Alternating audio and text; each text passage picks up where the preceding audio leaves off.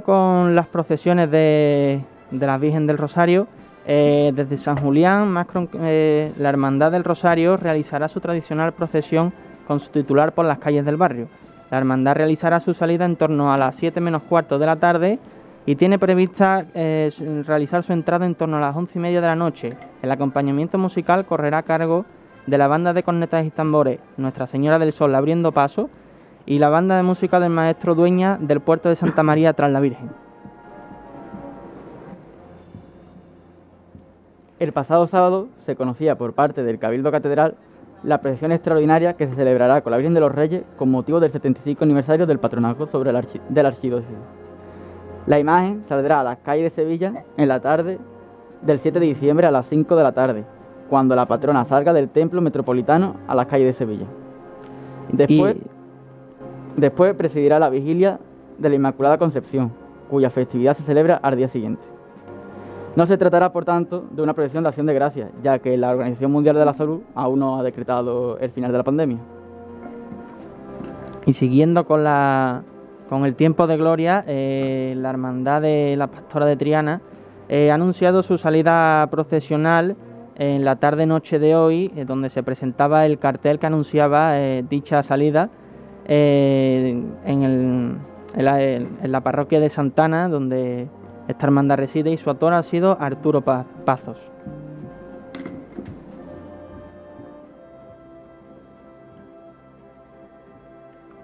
Y las vísperas están muy vivas y así lo demuestra la Asociación del Cristo de los Desamparados, tras la última jura que ha tenido lugar en las últimas semanas donde se acerca ya la cifra de 600 hermanos. La, asociación sigue progresando a buen ritmo con la presentación de los proyectos Formación y Caridad del curso 21-22 al delegado de Hermandades y Cofradías de la diócesis. La asociación se ha adentrado en nuevos proyectos con, los que completar su patrimonio como un juego de, de seis seriales y, y una media luna para la Virgen de la Salud, ambos con diseño de Sergio Cornejo. El mismo artista ha diseñado una saya de seda que bordará el taller de, eh, bordados salteras. Se va a estrenar para la, venenación de la salud el Día de la Inmaculada. Bueno, y si te parece, compañero, nos llegan noticias de última hora que la actualidad es lo que manda y es que se ha hecho oficial que el rocío se celebrará en Pentecostés con las normas sanitarias que haya vigente en ese momento, con la participación de todas las hermandades filiales. Así que se ha hecho oficial ahora mismo, mejor manera de terminar el apartado de noticias creo yo que, no hay. Pues sí, esto es una nota más ¿no? de la nueva normalidad que, vamos recuperando poco a poco. Perdón, y me recalcan que en mayo de 2022, ¿vale? Que para el que se sitúe también en Pentecoste, que siempre anda movido de fecha, pues eso. Pues ahí está esa fecha para todos los rocieros, para que disfruten de, de la Virgen del Rocío. Una buena alegría, la verdad. Y bueno, siguiendo con la noche en este programa de la trabajadera, eh, vamos, tenemos, ahora viene nuestro primer invitado, Javier de Martos, hermano mayor de la Milagrosa, quien nos va a contar un poco sobre todo este esta conmemoración ¿no? que están haciendo del 450 aniversario de la victoria de la batalla de Lepanto.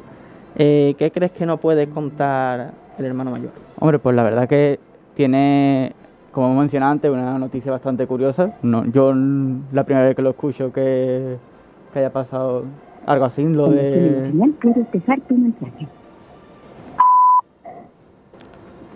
Hola. Hola, eh, Javier de Martos.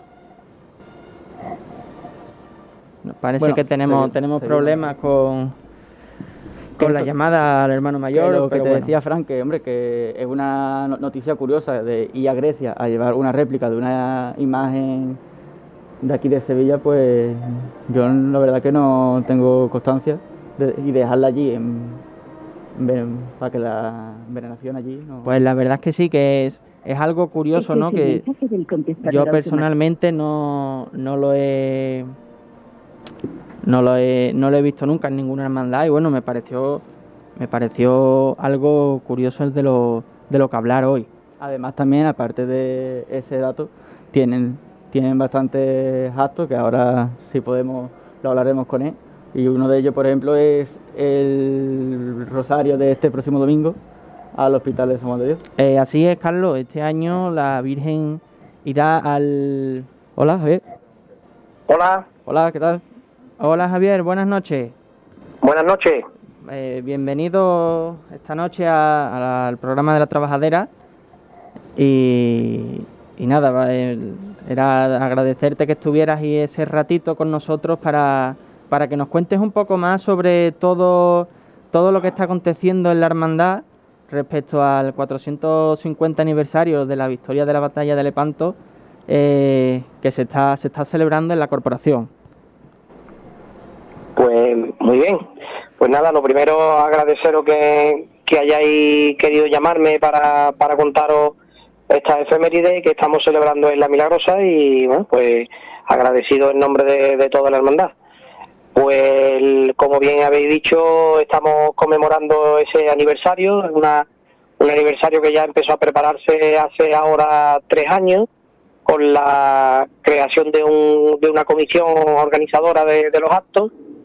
Después se procedió a hacer una comisión honorística, de la cual pues tuvimos el gusto de que aceptara la presidencia Su Majestad el Rey Felipe VI, entre otras autoridades como el alcalde, eh, el, prelado eh, de, honor de su santidad el Papa, eh, el almirante naval de Sevilla, el, perdón, el comandante naval de Sevilla, en fin, una serie de autoridades que lo que han hecho ha sido pues venir a, a darle más relumbrón si cabe a este acontecimiento. Y bueno, pues se han venido desarrollando los actos tal y como estaban previstos.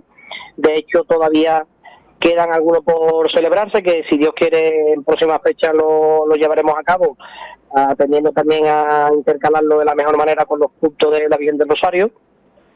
Y como pieza principal, como acto principal, pues ya se ha desarrollado en este fin de semana atrás hemos tenido la oportunidad de, llevar una réplica de la Virgen del Rosario en tamaño académico hasta la localidad de Patras, en Grecia, a la iglesia de San Andrés, la iglesia católica más cercana al punto de, donde ocurrió la misma batalla de Lepanto, cosa de la cual pues estamos tremendamente orgullosos. Eh, llevamos una carta de salutación de, del arzobispo de Sevilla que la bendijo el domingo pasado eh, se la entregamos al arzobispo de Atenas, que fue el que la recibió, y encantadísimos pues con haber podido tener la experiencia de, vivir este momento histórico, ya no solamente para la hermandad, sino para las cofradías de, nuestra ciudad.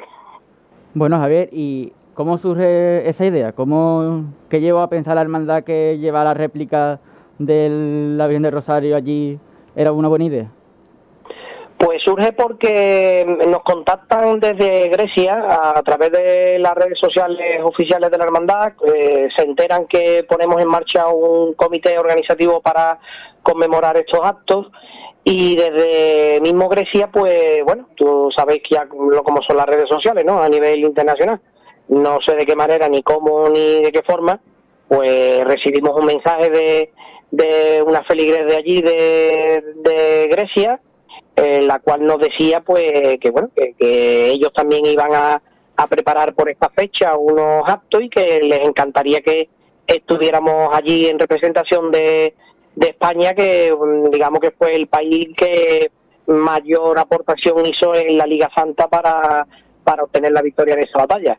Pues lo cual nosotros pues estuvimos encantados desde un primer momento y a raíz de ahí pues fueron surgiendo ideas de confraternización entre unos y otros, qué podíamos hacer, qué podíamos dejarnos de, de recuerdo sobre este acontecimiento tanto en un lado como en otro y bueno, eh, surgió la idea de, de, llevar una réplica de la Virgen del Rosario a la iglesia, pues eh, se ha llevado a cabo gracias a Dios, también gracias por supuesto a, a las manos del artista de Juan Manuel Montaño, nuestro hermano eh, Juan Manuel Montaño, que ha tenido a bien hacer esta réplica que ha salido realmente preciosa y muy parecida a, nuestra María Santísima de Rosario. Y bueno, a partir de ahí pues creo que están estrechados unos lazos de unión que si Dios quiere y la Virgen de Rosario también pues serán inquebrantables a lo largo del tiempo. Y el proceso de, desde que contactan con ustedes desde Grecia hasta que finalmente os encontré allí, ¿ha sido costoso? ¿Ha, ha puesto de parte de la, tanto allí como ustedes, como así? ¿Costoso te refieres a tema económico? Bueno, en general, de impedimentos, llevar una, una imagen hasta allí. Hombre, mm, claro, eh, eh, de momento económicamente no ha sido barato, eso está claro. Eh, y después, organizativamente tampoco ha sido fácil, porque bueno, hemos tenido que preparar un traslado una imagen en un cajón, facturarla como, como un equipaje especial, pero bueno, la verdad es que creíamos, sinceramente, ese apartado concreto creíamos que iba a ser más costoso y al final no ha sido tanto. Eh, con lo cual pues nos hemos, nos hemos llevado esa satisfacción. Y después, pues bueno, eh, ya el hecho de estar allí pues ha sido por parte de, de los anfitriones griegos, han sido todo facilidades, todo comodidades y nos han hecho hacer una estancia espectacular e inolvidable. Así que esperemos que alguna vez pues le podamos devolver eh, ese gesto con, la visita que si alguna vez quieren hacernosla a nosotros aquí. Pues Javier, eh, seguramente conociendo a la hermandad, seguro que se reciben con los brazos abiertos. Y Javier, sintiéndolo, sintiéndolo mucho, eh, te tengo que despedir. Eh, agradecerte enormemente que hayas estado este ratito con nosotros. que me consta personalmente que estás un poquillo delicado y desde aquí le, hago un rezo a la Virgen del Rosario y al Señor de la Esperanza para que te ponga bueno pronto y, vuelvas a disfrutar este próximo domingo con, la Virgen del Rosario en las calles, que por fin se, se puede se puede recuperar este culto que durante estos años pues no se ha podido celebrar. Pues yo os lo agradezco una vez más. Eh, lamento no haber podido entrar antes, pero debido a, al incidente que, que, me ha ocurrido en el mismo viaje de salud, pues bueno, he llegado a Sevilla, eh, la Virgen de Rosario me ha dado fuerza para llegar, poder operarme de urgencia tal y como llegué el mismo martes y bueno, ya me estoy recuperando poquito a poco. Me hubiera gustado entrar antes con en antena con vosotros, pero es que la verdad es que tengo un aluvión de llamadas tremendo y también diferentes llamadas de grupos de, de, la hermandad, en fin, que pues la verdad es que uno estando así, aunque esté en casa tranquilo, reposando, pero, pero no para, no para la actividad. Pero bueno, por lo menos satisfecho de haber cubierto esta misión evangelizadora que yo creo que es muy importante y que tarde más o tarde menos dará que hablar seguro. Pues enormemente agradecido de, que hayas hecho el esfuerzo, Javier. Muchas gracias. Gracias a vosotros siempre. Un abrazo, un abrazo, buenas noches. Bueno, pues ahí queda esta, esta entrevista al hermano mayor de, la Milagrosa. ¿Qué te ha parecido, Carlos, lo que, lo que nos ha contado? Pues la verdad que muy interesante. La, eh, la verdad que desconocía el dato de que habían sido los griegos los que se habían puesto en contacto con la hermandad. Y bien, bien, la verdad que bien. Y bueno, eh, siguiendo con nuestro programa, eh, ahora nuestro compañero Miguel nos va a contar un poquito de, historia de, la Hermandad del Gran Poder. ¿No es así, Miguel? Sí, correcto. Y bueno, si te parece, le vamos a darle paso para la siguiente sesión del programa. Bueno, pues como ya habéis dicho, vamos a hablar, de, bueno, queremos hablar de muchas cosas, pero seguramente por el tiempo que nos apremia va a ser complicado. Pero en primer lugar vamos a hablar de los orígenes de la hermandad porque no podemos entender una hermandad hoy día sin sus orígenes. Cuando hablamos de los orígenes de una hermandad siempre podemos establecer su antigüedad de dos formas. Bien desde que se tenga noticia de que en un convento había una virgen con un documento que no sé qué, o cuando son aprobadas sus reglas oficialmente por la autoridad eclesiástica. En el caso del Gran Poder ya se tiene constancia de que a mediados del siglo XV, eh, en el convento de Santo Domingo de la Orden de San Benito, donde actualmente radica la hermandad homónima, pues allí se crea una, cofradía bajo el protectorado de los duques de Medina Sidonia, que esto, el ducado de Medina Sidonia por aquel entonces pertenecía pues al condado de Niebla. Y pues es aquí donde se, establece una cofradía con el, con el título de Cofradía del Poder y Traspaso a Nuestra Señora de, del Mayor Dolor y Traspaso. Y es curioso porque al principio esta hermandad era de luz, no era de, eh, de sangre. Antiguamente las cofradías se distinguían en luz o de penitencia sangre, que haciendo una analogía, pues las de luz os podréis imaginar que eran la- las de gloria, por así decirlo. Y bueno, pues el primer mm, templo, por así decirlo, que tuvo esta hermandad fue el convento de Santo Domingo. Y de este convento vamos a saltar a otro convento que es de Santiago de la Espada, que fue eh, fundado por Lorenzo Suárez y fue mediante la bula de un papa español, de los pocos habido, junto con Damaso, Calixto III y Alejandro VI.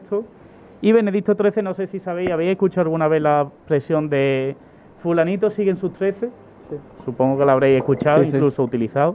Bueno, pues una de las teorías que viene precisamente de que este, este pontífice, que Francia le retiró su apoyo tras el cisma de Occidente, pues él decía, él murió diciendo que él era el legítimo papa, él decía que soy el papa y el decimotercero, de ahí puede ser lo de sigue En sus trece. en sus trece.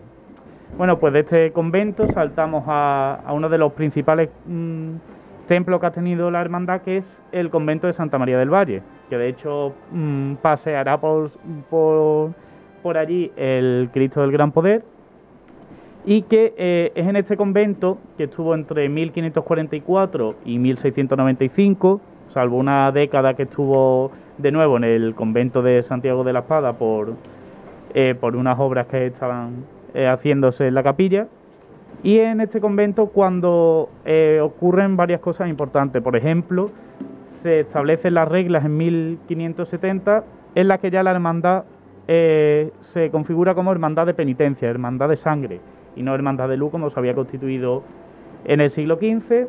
Y sobre todo lo más importante que pasó en este convento es que se bendijo a la talla actual del Gran Poder, obra de Juan de Mesa, y fue desde este convento desde donde hizo su primera procesión en 1621. Además, cabe destacar que al principio, ya en esta regla de 1570, se establece eh, que el día de salida es el Jueves Santo y no la madrugada, que eso ya será una vez esté instaurado en la parroquia de San Lorenzo, que llega en 1703, después de haber estado un par de años en lo que hoy en día es el Real Círculo de Labradores, porque del convento de- del Valle, digamos que bueno, con una desavenencia con los frailes franciscanos, pues se fueron, por decirlo suavemente, hasta la parroquia de San Lorenzo. Aquí en la parroquia de San Lorenzo ya es cuando se establece la, la propia nómina de la madrugada, en 1777.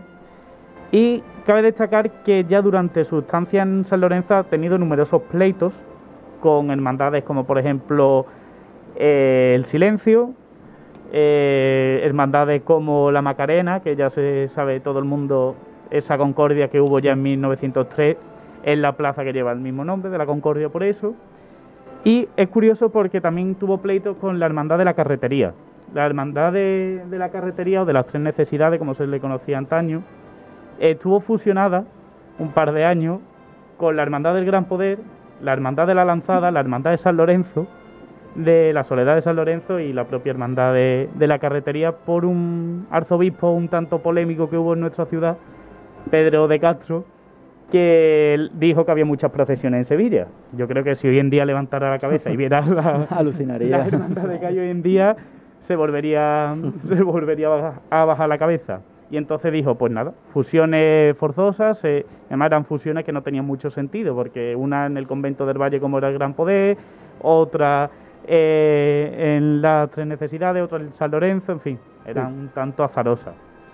Y ya, bueno, pues es también esta iglesia cuando empieza a surgir ese movimiento de devoción al Cristo, en buena parte por eh, las predicaciones del beato Diego José de Cádiz, de hecho hay una talla en la basílica de dicho beato, y también de, por supuesto, de Marcelo Espinola, un, un, eh, cardenal, párroco, miembro de la hermandad, que fue muy influyente, tanto por sus predicaciones como su, por abrir, digamos, esa hermandad al resto de, la ciudad y de- del- territorio nacional.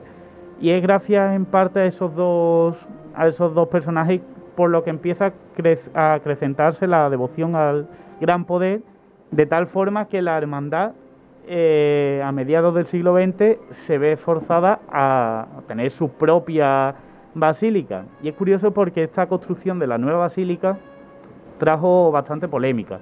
Por un lado estaba la opción de construirla en el sitio donde hoy en día está, en la Plaza de San Lorenzo, pero también eh, se estudiaba la posibilidad de trasladarse a la Plaza de la Gavidia, eh, de, construir, de construir allí un nuevo templo y demás. Y de hecho el arzobispo eh, Bueno Monreal era, tenía intención de apoyar ese proyecto porque claro, era, supondría un nuevo templo en Sevilla, entonces tenía muchas ganas. Pero los hermanos de la cofradía, cuando vieron que se iban a marchar a San Lorenzo, dijeron, nos quedamos. Nos quedamos como el selfie de Piqué y Neymar se queda, pues igual. Y eh, construyeron la basílica en el actual en el actual lugar. Y bueno, es curioso cómo la hermandad ha ido a lo largo de su historia eh, abriéndose al, al, pueblo de Sevilla. Eh, es de las hermandades que más tiempo se lleva abierta el templo. De hecho, cuando tuve la oportunidad de entrevistar a un miembro de la Junta para el programazo del Palermaso, eh, él mismo lo decía, que hacían todo lo posible por intentar mantener la hermandad todo el día abierta, lo máximo posible, y eso unido a que es la primera hermandad que realiza, que construye una casa de hermandad, una casa de hermandad como hoy en día la conocemos, y sobre todo, lo más importante, lo que se ganó el favor de los sevillanos, fue la primera en crear una bolsa de caridad tan necesaria hoy en día en cualquier hermandad que no se entendería una hermandad sin su bolsa de caridad.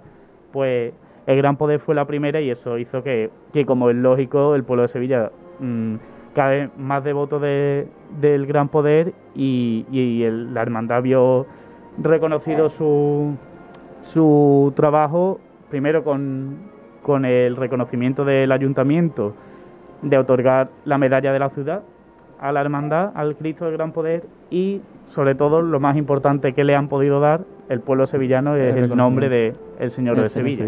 Bueno, Miguel, pues si te parece que mejor frase para terminar tu sesión como señor de Sevilla no hay, que algún día prometo a los oyentes que las sesiones de Miguel las tendremos que grabar porque siempre nos quedamos sin tiempo, hijo, no sé cómo lo hacemos, que cada vez que habla tú vamos mal de tiempo. Cosas del directo. Así que nada, le tomo la palabra a mis compañeros si me lo permiten, que vamos muy ajustados. Y es que nos vamos a patrocinadores, en breve volvemos, así que no os separéis de, de las ondas, del YouTube, de lo que tengáis delante, básicamente. En nada nos vemos.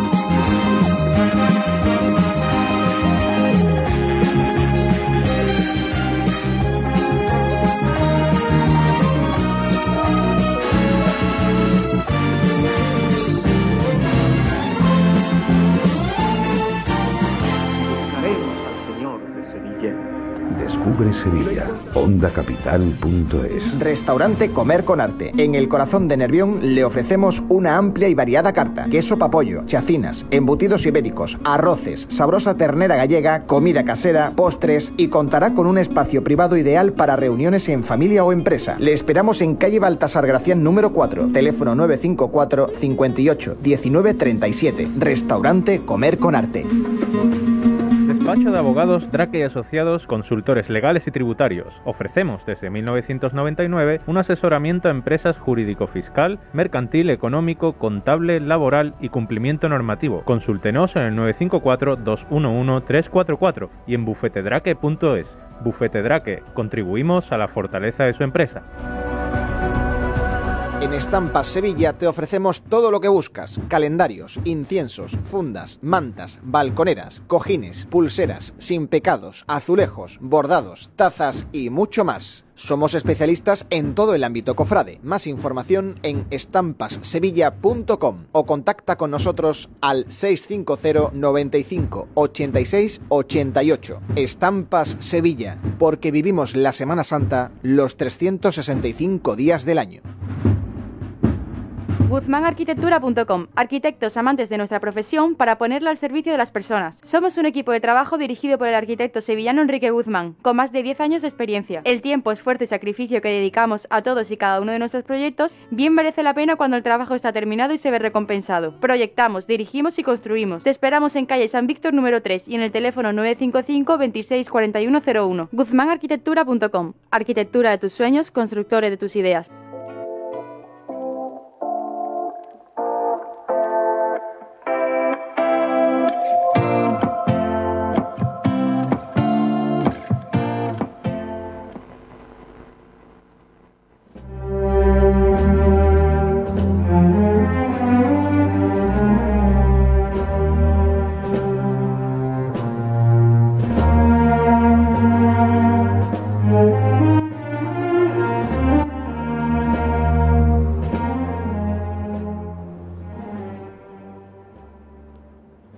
Ya estamos aquí de vuelta y ahora le voy a dar pasar la palabra a mi compañero Alejandro Núñez.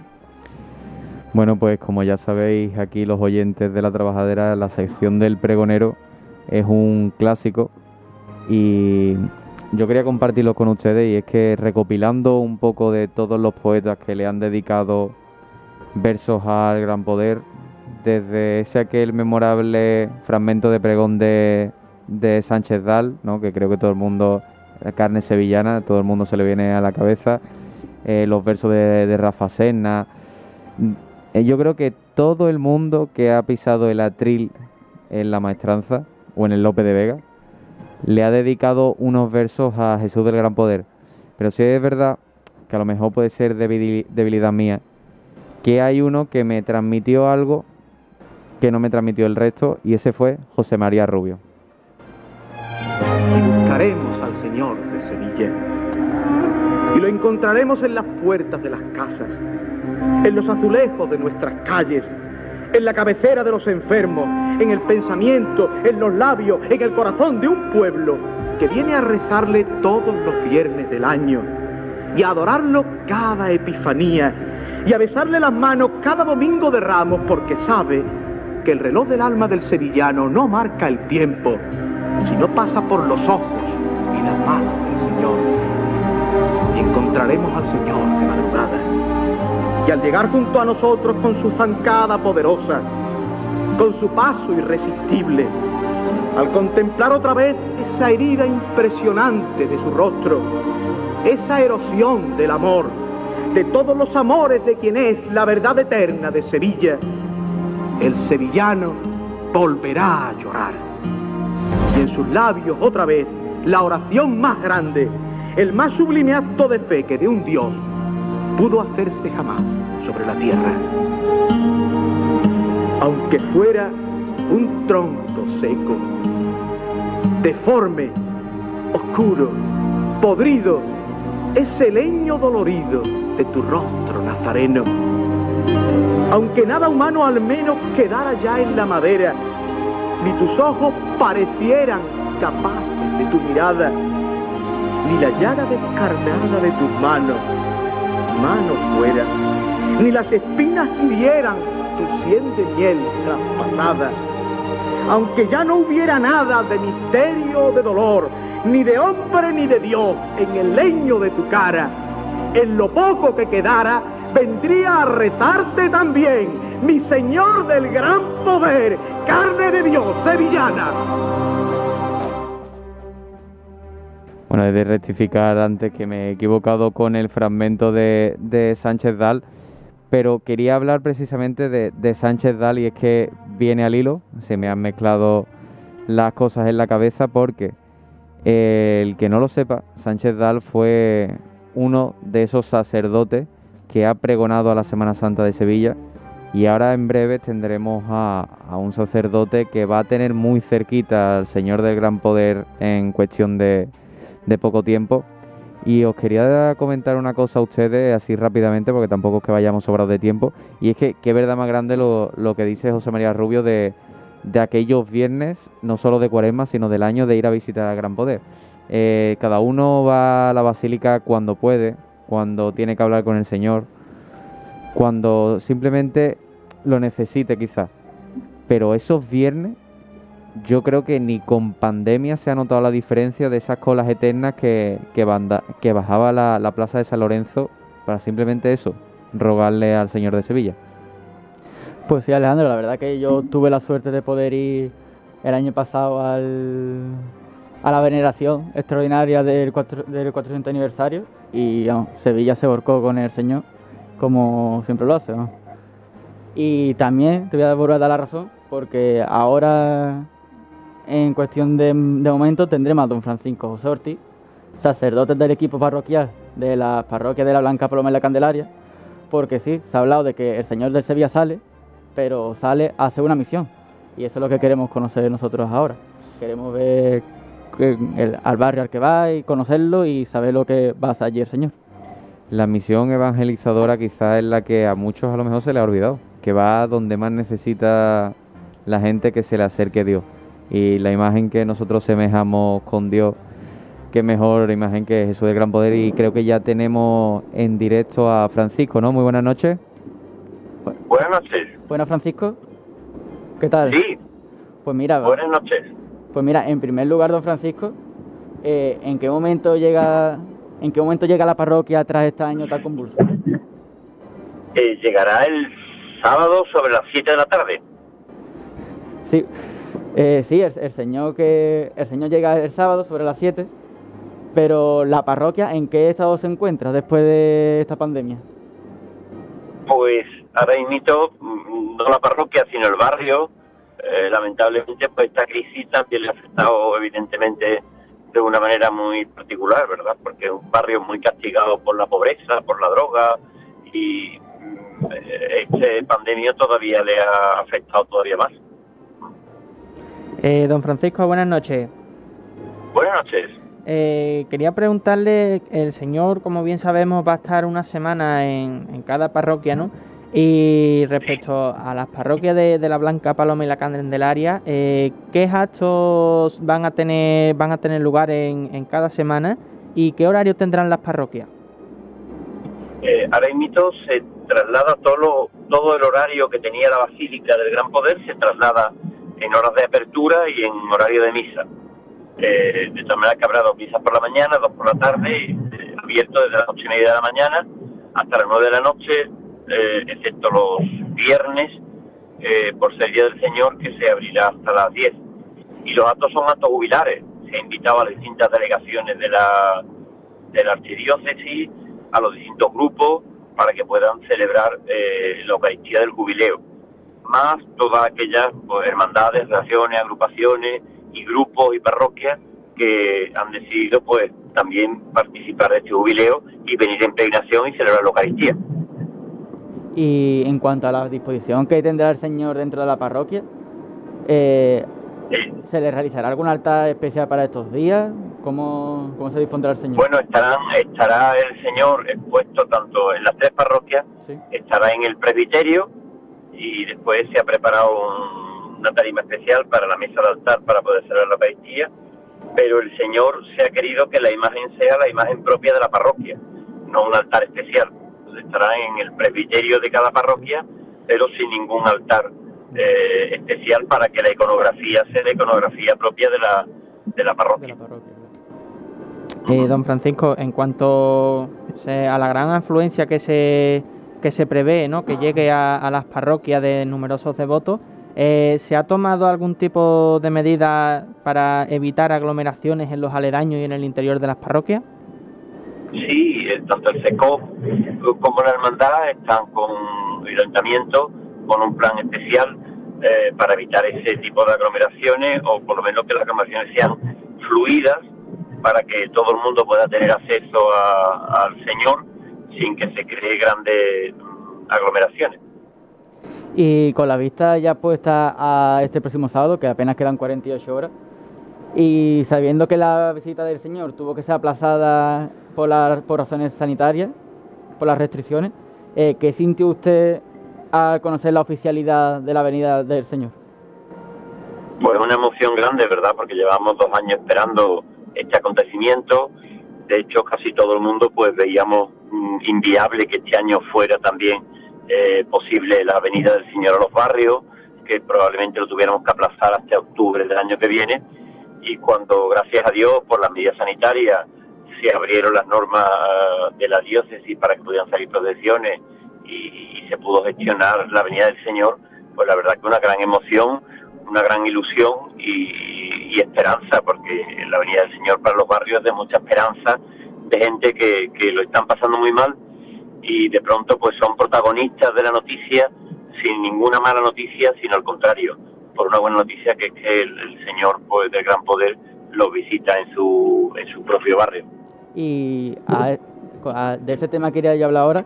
¿Qué siente el barrio cuánto queda poco para que el Gran Poder esté allí? Eh, ¿Son conscientes de ello?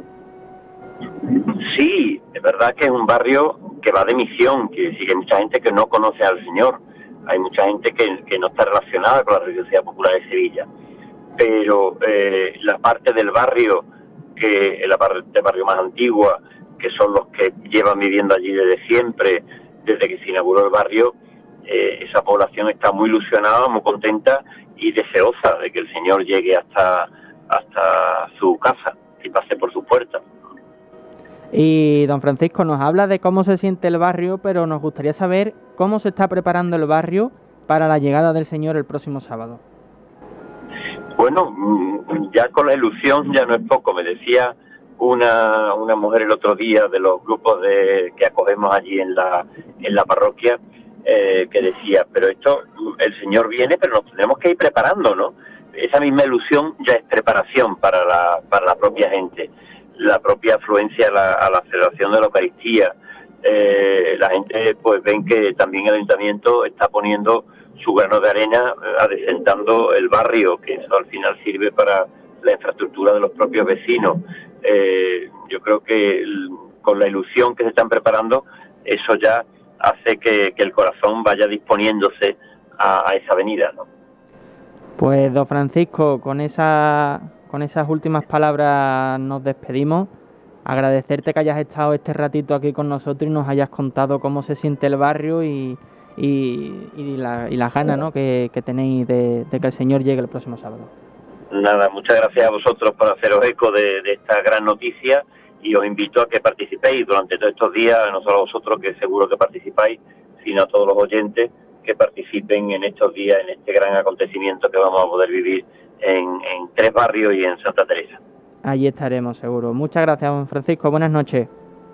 Buenas noches, un saludo a todos. Bueno, pues ahí quedan las palabras de, del sacerdote don Francisco. Eh, ¿Qué te ha parecido, Carlos? Pues la verdad que me imaginaba, yo no, no conozco el barrio, pero me imaginaba que, que el Señor vaya allí después de tanto y cuando lleva tanto tiempo sin salir que se sería un, estarían ilusionados.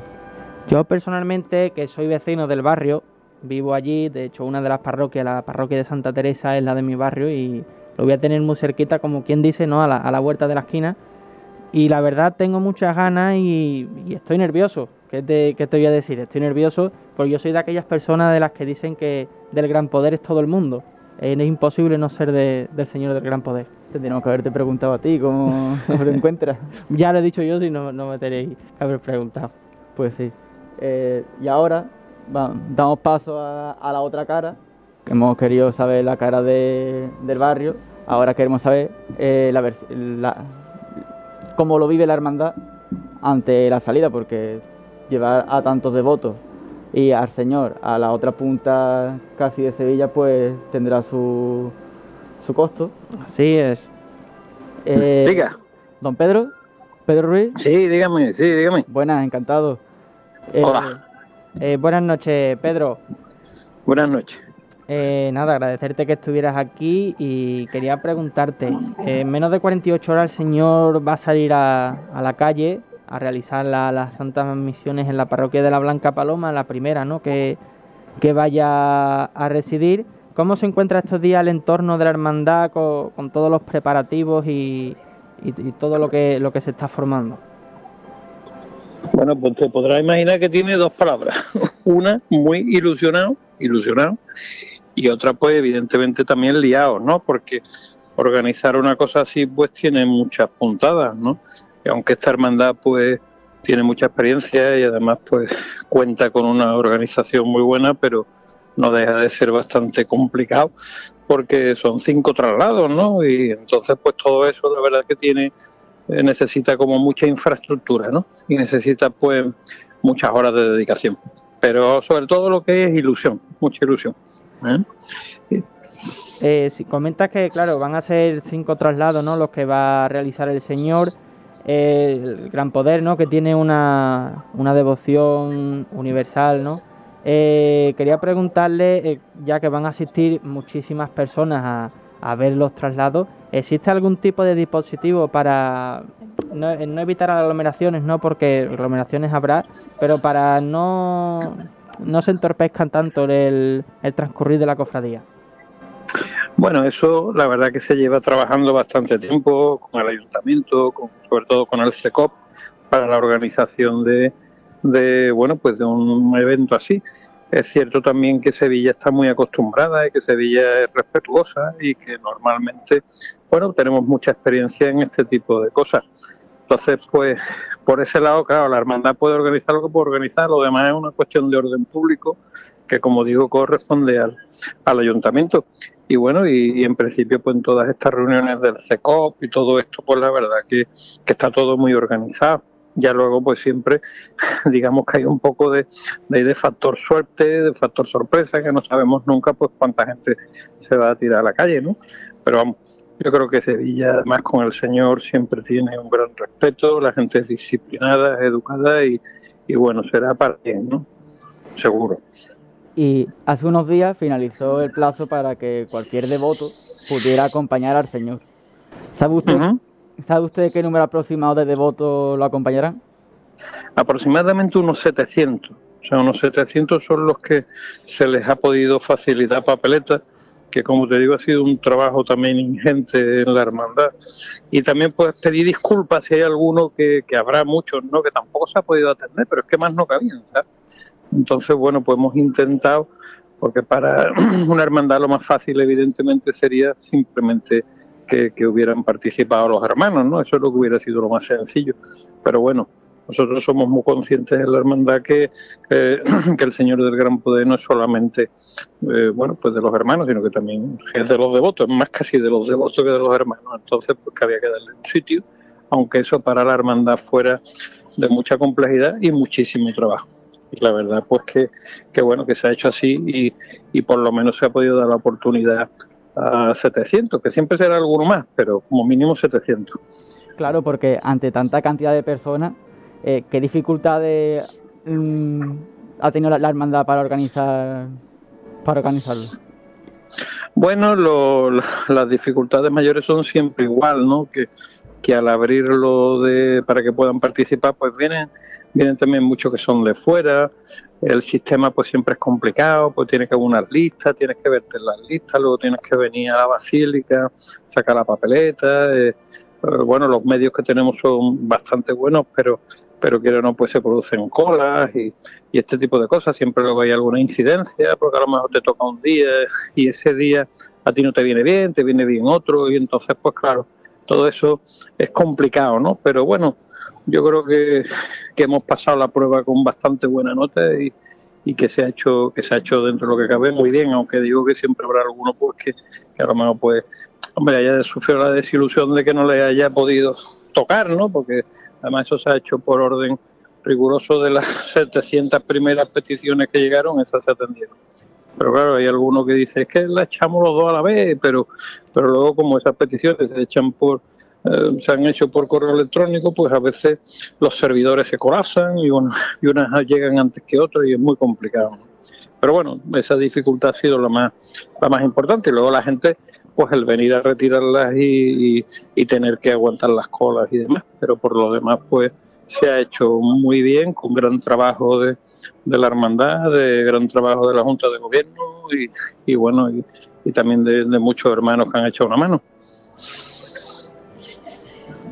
Eh, bueno, pues eh, muchas gracias por atendernos, Pedro. Esperemos y a mí, nada, y lo que me gustaría destacar es que eh, pensar siempre que lo más importante no es que el Señor va a salir a la calle, sino que lo más importante que lo que se está haciendo aquí es el trabajo eh, de, evangelización y de voluntariado que se está haciendo en los tres barrios, que eso pues ya empezó en el año 2018, estamos en el año 2021 y que lo que se pretende es que eso permanezca en el tiempo y que el Señor vaya allí, pues lo que va a hacer, digamos, pues dar un empujón, ¿no? Y dar, pues, bueno, pues poner el foco en todo eso que se está haciendo, en el anuncio del Evangelio, de la palabra de Dios y, del trabajo de, voluntariado, pues con los más con los más débiles, ¿no? Y con, los que más lo necesitan. ¿eh? Pues sí que tiene sí que tiene usted razón. Era algo que no hubiese gustado hablar antes con don Francisco, el sacerdote de la parroquia, pero por el tiempo no hemos podido hablarlo. Y nada, muchas gracias por poder atendernos y esperemos que eh, este sábado salga todo a pedir de boca y pueda... Pues nada, y, y pedí a todos los oyentes que seguro que son creyentes que recen, que recen mucho para que todo salga bien ¿eh? y, que, el Señor nos proteja a todos y, nos bendiga con, bueno, pues que, que, eso, que esta misión, que una misión de evangelización, pues que dé mucho fruto. ¿eh? Buenas noches, Pedro, muchas gracias. A vosotros, un abrazo, Dios. Eh, bueno, pues estas han sido las declaraciones de Pedro Ruiz, secretario de la Hermandad del Gran Poder. ¿Qué te han parecido, Fran? Pues se le ve ilusionante. Se ve que el entorno de, la hermandad, ¿no? de toda la junta, todos los hermanos, eh, están muy ilusionados y, y con ganas, yo creo, como todos los sevillanos estamos. Hasta lo que nos podemos ir a verlo este sábado, estamos con ganas de que salga ya el Señor. Pues la verdad es que sí. Hablando de, ganas, se me ha cortado hasta la voz porque me, acuerdo mucho de, de, mucha gente y es que tenemos noticias de última hora que nos lo ha dicho un compañero de, de la trabajadera que tiene línea directa en la aldea del Rocío y es que la Virgen del Rocío volverá en mayo de 2022 a la aldea del Rocío. Así que ya tenemos la, noticia de, última hora. Riguroso directo. Y vamos, yo se lo digo de verdad, a lo mejor no es el sitio, pero Rafa, aparte de siempre estar echando mano con las noticias de, última hora, con lo que es la hermandad matriz y tal, es esas personas que cuando conoces a, una, por ejemplo, vas a, una hermandad y conoces a un titular y hablas con una persona, te cuenta lo que es para él esa, esa imagen y lo entiendes al momento. A lo mejor tú no le tenías devoción porque no te has criado con esa imagen, porque no has visto vídeos, porque tu familia no tiene una relación directa con ella, pero cuando escuchas a alguien que tienes cercano lo entiendes perfectamente todo. Pues sí, la verdad que hay personas así y da gusto ver cómo creen sus titulares. Pues sí, es, muy bonito, ¿no? Creer, creer en Dios y en, su bendita madre. Por cierto, si, si me permitís, se Voy a intentar alargar un poquito el, micro porque aquí debajo tenemos tambores cornetas que todas las semanas nos acompañan, pero esta semana especialmente se han juntado más para acá que de la cuenta y ahora lo subiremos a nuestras redes sociales, literalmente lo tenemos debajo. debajo. Es decir, justamente debajo tenemos a esas cornetas que resonarán de fondo, eh, han ido resonando, perdón, durante todo el programa y oye, es un buen hilo musical que algún programa prometemos acercarnos a pie de micro, si os parece, algún programa que a, cualquiera de nosotros se, se acerque al ensayo en directo. Además, entre las pistas que tenemos aquí y el ambiente musical, da gusto. Bueno, pues si os parece que quedan dos minutitos de, programa, a ver, yo sé la respuesta que me vaya a dar, pero ¿dónde vaya a ver al Señor? ¿Quién empieza? Yo donde pueda. Yo si estuviese en Sevilla el sábado, no me separaría. Intentaría verlo donde pudiera, pero me, gustaría verlo en el Santuario de los Gitanos. A ver, Miguel, que te hemos traído para acá para hablar de historia y encima que te cortamos no te voy a preguntar. Pues a mí, sinceramente, eh, donde más me gustaría verlo, eh, obviamente en el convento de, del Valle, en el Santuario de los Gitanos, por la historia y por la importancia de, dicho lugar. Entonces creo que es el sitio más, emblemático por el que va a pasar, junto por la calle Luis Montoto y yo creo que si puedo en el, en el santuario de los gitanos. Tú que sabes de historia además bastante, puedes escribir un libro editado por la trabajadera. Es que Luis Montoto es un sitio muy especial para la historia de la Hermandad de Gran Poder por la misión, ¿es cierto, no? Sí, de hecho, bueno, hay leyenda que todo el mundo conoce del jugador de, del Sevilla, Araujo, y, y bueno, la verdad que la calle en sí, Luis Montoto, la calle Oriente, siempre ha sido una calle de salida eh, histórica de la ciudad. De ahí está el, el templete de la Cruz del Campo, del que ya hablamos en este programa y del que la revista de, de las trabajaderas se habla, en la edición de, de abril. Y, y es cierto que, bueno, que la calle Luis Montoto, la antigua calle Oriente, es sin duda de las más importantes y de las que por desgracia ya no nos queda casi nada, porque a los políticos le dieron por derribar primero las murallas con su puerta y también el, el propio acueducto que por allí discurría y es una pena que ese camino tan histórico haya quedado reducido en tan poco.